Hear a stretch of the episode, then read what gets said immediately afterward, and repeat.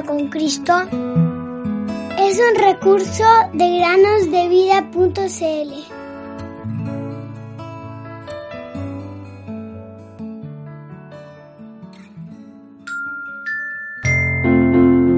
Yo para esto he nacido y para esto he venido al mundo, para dar testimonio de la verdad.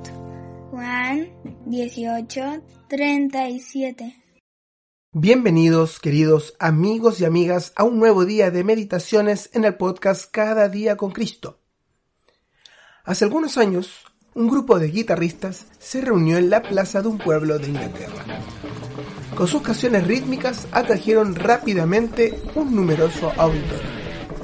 Después de la presentación, Pedro, uno de los músicos, hizo la colecta entre los presentes. También tocó en la ventana de una casa vecina Allí le respondieron, joven, usted tiene una hermosa voz. Le daré este billete si lee en público la historia del hijo perdido en este Nuevo Testamento. Jaja, ganaré rápido este dinero, se dijo a sí mismo el joven sonriendo. Señoras y señores, dijo Pedro a su audiencia, tengo un texto para leerles de parte de un vecino. Entonces abrió el libro en el pasaje indicado y, con la preocupación de impactar a su público, comenzó a leer. Un hombre tenía dos hijos, y el menor de ellos dijo a su padre, Padre, dame la parte de los bienes que me corresponde. Y él le repartió los bienes. Lucas 15, 11 al 12. Aquí el lector se detuvo, y luego continuó, pero con un tono menos seguro. No muchos días después, juntándolo todo el hijo menor, se fue lejos a una provincia apartada y allí desperdició sus bienes viviendo perdidamente. Versículo 13. Este relato se adaptaba a su propia historia. Cuanto más avanzaba la lectura, más se emocionaba.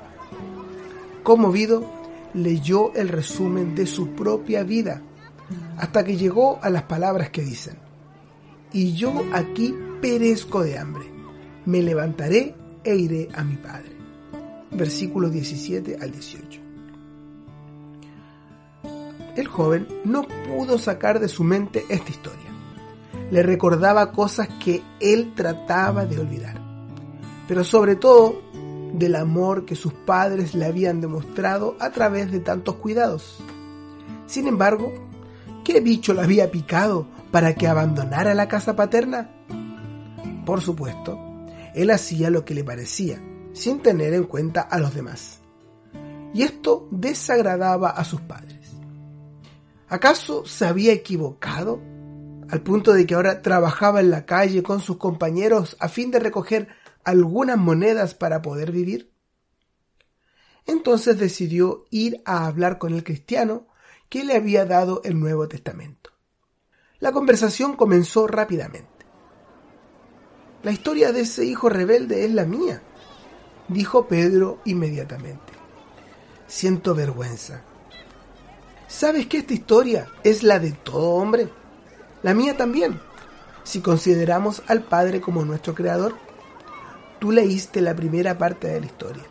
Leamos juntos la segunda, dijo el cristiano. Entonces Pedro descubrió que el camino del retorno seguía abierto no solo hacia sus padres, sino también hacia Dios. Confesar sinceramente su pasado ante Dios lo condujo a Jesucristo, quien se convirtió en su Salvador y en su Libertador. Experimentó lo mismo que vivió el hijo perdido de la parábola que acababa de leer. Entonces Dios lo recibió tal como era, sin reproches. Ahora este joven tiene la certeza de que fue perdonado y que Jesucristo pagó por sus pecados en la cruz. Queridos oyentes, para finalizar, queremos preguntarte, ¿acaso no es también tu propia historia? La historia del Hijo Pródigo nos recuerda a todo pecador que se ha alejado del Padre, del Dios Creador. Hoy puedes volver a Él. Él te recibirá, te besará y te pondrá vestiduras nuevas y hará un banquete por ti. Ven hoy a los brazos del Padre de Amor. Él te está esperando. Tú